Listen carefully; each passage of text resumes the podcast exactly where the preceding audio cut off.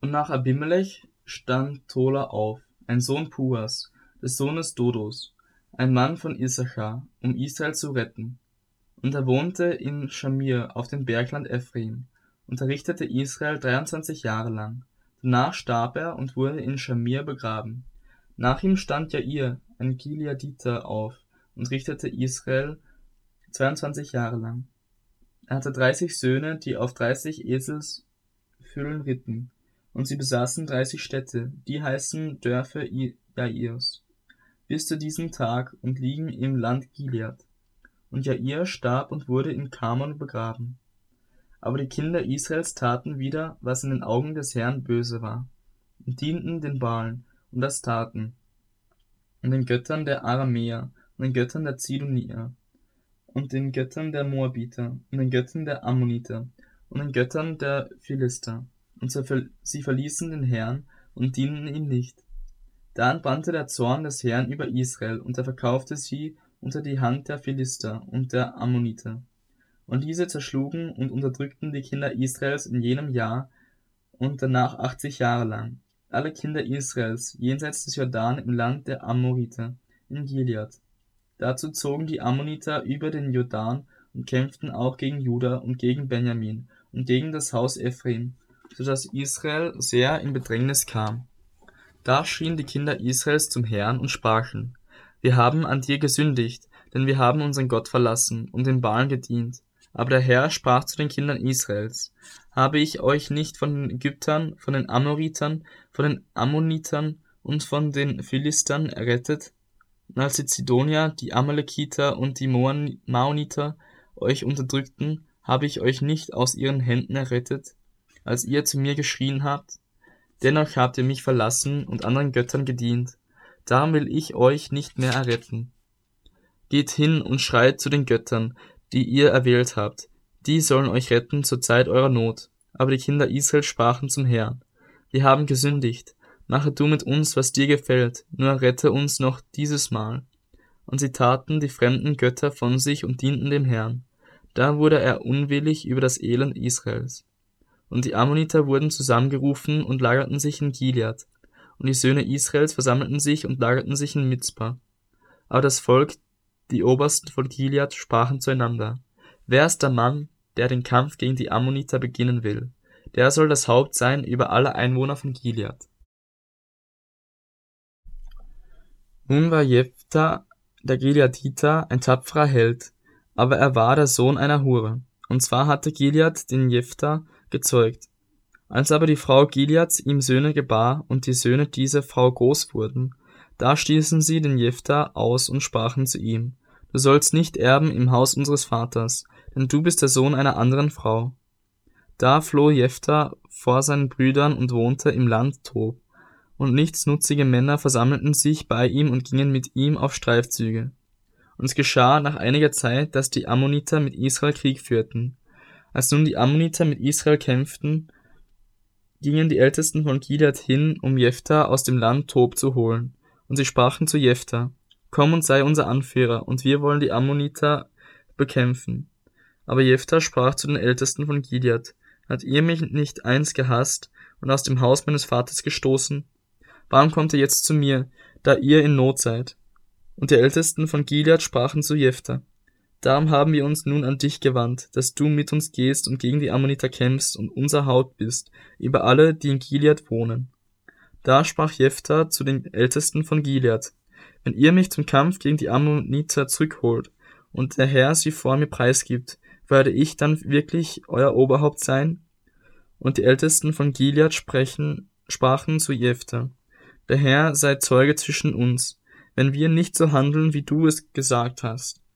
Da ging Jephthah mit den Ältesten von Gilead, und das Volk setzte ihn zum Haupt und Anführer über sich. Und Jephthah redete alles, was er zu sagen hatte, vor dem Herrn in Mizpah.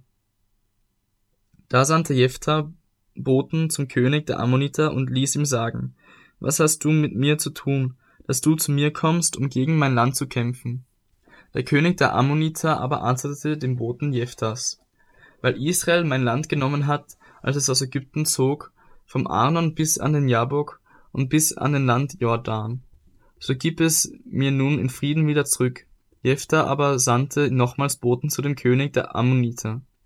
Die sprachen zu ihm, so spricht Jephthah, Israel hat weder das Land der Moabiter noch das Land der Ammoniter genommen. Denn als sie aus Ägypten zogen, wanderte Israel durch die Wüste bis an das Schilfmeer und kam nach Kadesh.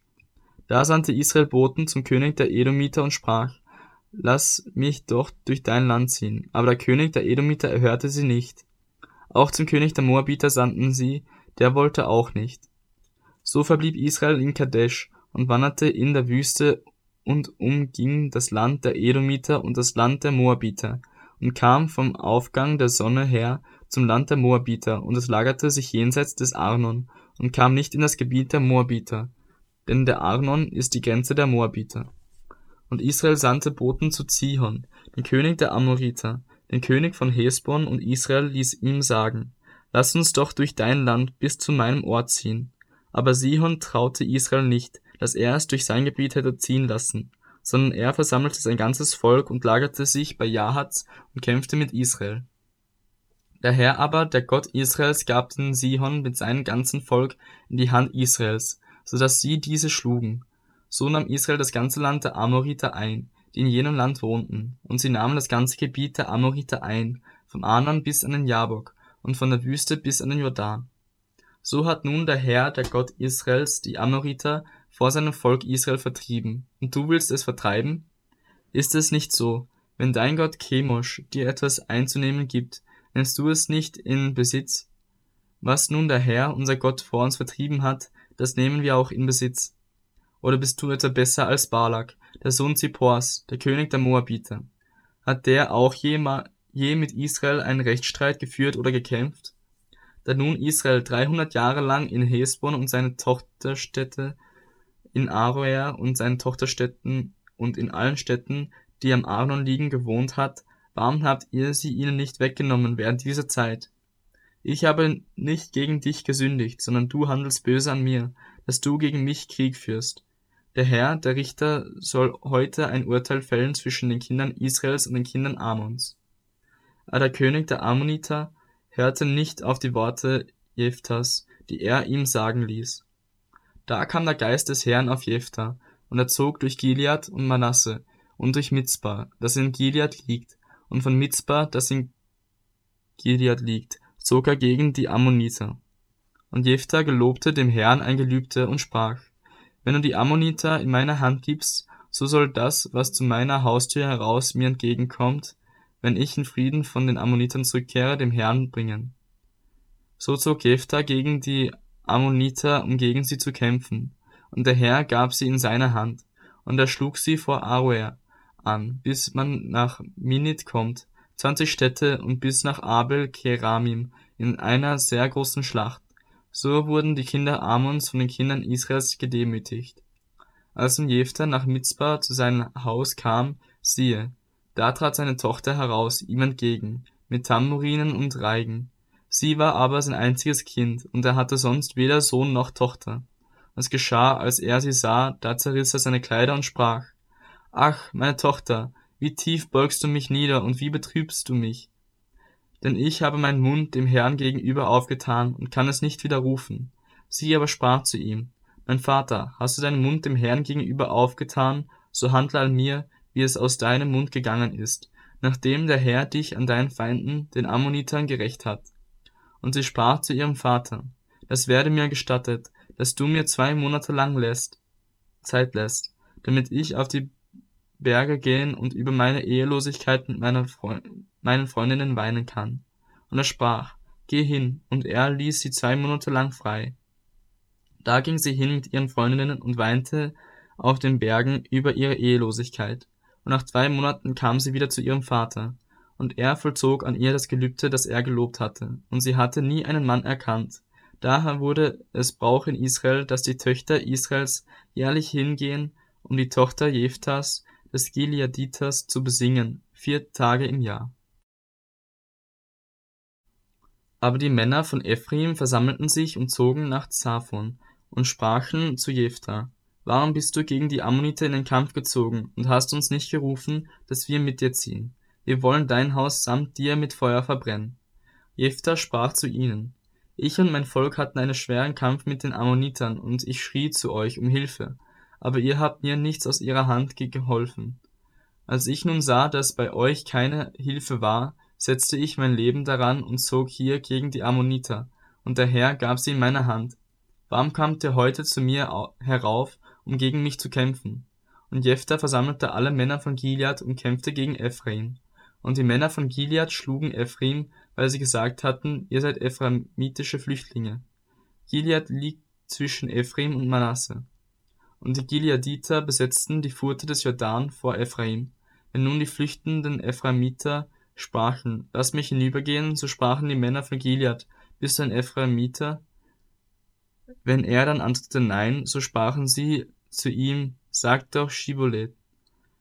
Sagte er dann Sibolet, weil er es nicht recht aussprechen konnte, so ergriffen sie ihn und töteten ihn an der Furt des Jordan, so dass der Zeit von Ephraim 42.000 fiel. Jephthah aber richtete Israel sechs Jahre lang. Dann starb Jephthah, der Gileaditer, und wurde begraben in seiner Stätte Gileads. Nach ihm richtete Ibzan von Bethlehem, das Volk Israel. Der hatte dreißig Söhne und entließ dreißig Töchter aus seinem Haus und nahm seinen Söhnen dreißig Töchter von auswärts als Ehefrauen und richtete Israel sieben Jahre lang. Danach starb Ibzan und wurde in Bethlehem begraben. Nach ihm richtete Elon, ein Sebuloniter, das Volk Israel. Der richtete Israel zehn Jahre lang. Und Elon, der Sebuloniter, starb und wurde begraben in Ayalon, im Land Sebulon. Nach ihm richtete Abdon, der Sohn Hillels, ein Piratoniter, das Volk Israel.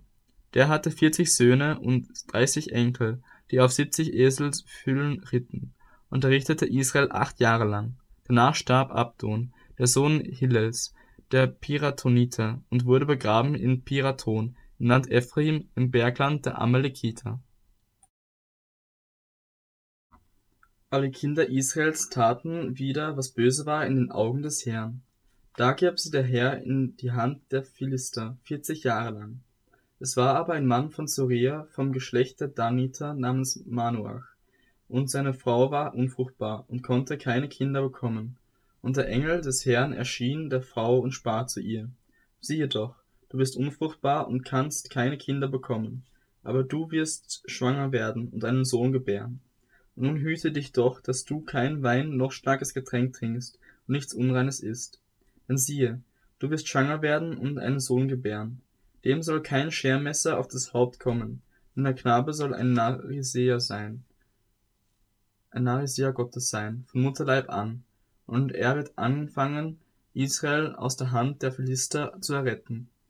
Da kam die Frau und sagte es ihrem Mann und sprach, ein Mann Gottes ist zu mir gekommen, und seine Gestalt war wie die Gestalt eines Engels Gottes, sehr schrecklich, so dass ich ihn nicht fragte, woher er komme, und er hat mir seinen Namen nicht genannt.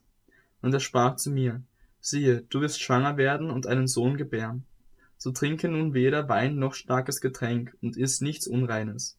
Denn der Knabe soll ein Nazireer Gottes sein, von Mutterleib an bis zum Tag seines Todes. Da betete Manoach zu dem Herrn und sprach, Ach mein Herr, lass doch den Mann Gottes, den du gesandt hast, wieder zu uns kommen, damit er uns lehrt, was wir mit dem Knaben tun müssen, der geboren werden soll. Und Gott erhörte die Stimme Manoachs, und der Engel Gottes kam wieder zu der Frau. Sie saß aber auf dem Feld, und ihr Mann Manoach war nicht bei ihr. Da lief die Frau rasch und berichtete es ihrem Mann und sprach zu ihm, siehe, der Mann ist mir erschienen, der an jedem Tag zu mir kam. Und Manoach machte sich auf und ging seiner Frau nach, und er kam zu dem Mann und sprach zu ihm, Bist du der Mann, der mit meiner Frau geredet hat? Er sprach, Ja, ich bin's. Und Manoach sprach, Wenn nun dein Wort eintrifft, was für eine Ordnung soll für den Knaben gelten, und was soll er tun? Und der Engel des Herrn sprach zu Manoach, von allem, was ich deiner Frau gesagt habe, soll sie sich enthalten. Sie soll nichts essen, was vom Weinstock kommt, und soll weder Wein noch starkes Getränk trinken, und nichts Unreines essen. Und alles, was ich ihr geboten habe, soll sie halten. Und Manoach sprach zu dem Engel des Herrn, Lass dich doch von uns aufhalten, so wollen wir dir ein Ziegenböcklein zubereiten. Aber der Engel des Herrn antwortete Manoach, wenn du mich auch hier behieltest, so würde ich doch nicht von deiner Speise essen. Willst du aber ein Brandopfer darbringen, so sollst du dem Herrn opfern. Manoach wusste nämlich nicht, dass es der Engel des Herrn war. Und Manoach sprach zum Engel des Herrn, was ist dein Name? Denn wenn dein Wort eintrifft, so wollen wir dich ehren. Aber der Engel des Herrn sprach zu ihm, warum fragst du nach meinem Namen? Er ist ja wunderbar. Da nahm Manoach das Ziegenböcklein und das Speiseopfer und opferte es dem Herrn auf den Felsen, und er tat ein Wunder. Manoach aber und seine Frau sahen zu. Denn als die Flamme vom Altar zum Himmel stieg, da fuhr der Engel des Herrn in der Flamme des Altars hinauf. Als Manoach und seine Frau dies sahen, fielen sie auf ihr Angesicht zur Erde. Der Engel des Herrn erschien aber Manoach und seiner Frau nicht mehr. Da erkannte Manoach, dass es der Engel des Herrn war. Und Manoach sprach zu seiner Frau, wir müssen sicherlich sterben, weil wir Gott gesehen haben. Aber seine Frau antwortete ihm, wenn es dem Herrn gefallen hätte, uns zu töten, so hätte er das Brandopfer und das Speiseopfer nicht von unseren Händen angenommen. Er hätte uns auch wieder dies alles gezeigt, noch uns jetzt so, so etwas hören lassen. Und die Frau gebar einen Sohn und nannte ihn Simson. Und der Knabe wuchs heran, und der Herr segnete ihn. Und der Geist des Herrn fing an, ihn zu treiben im Lager Dans zwischen Sorea und Estaol.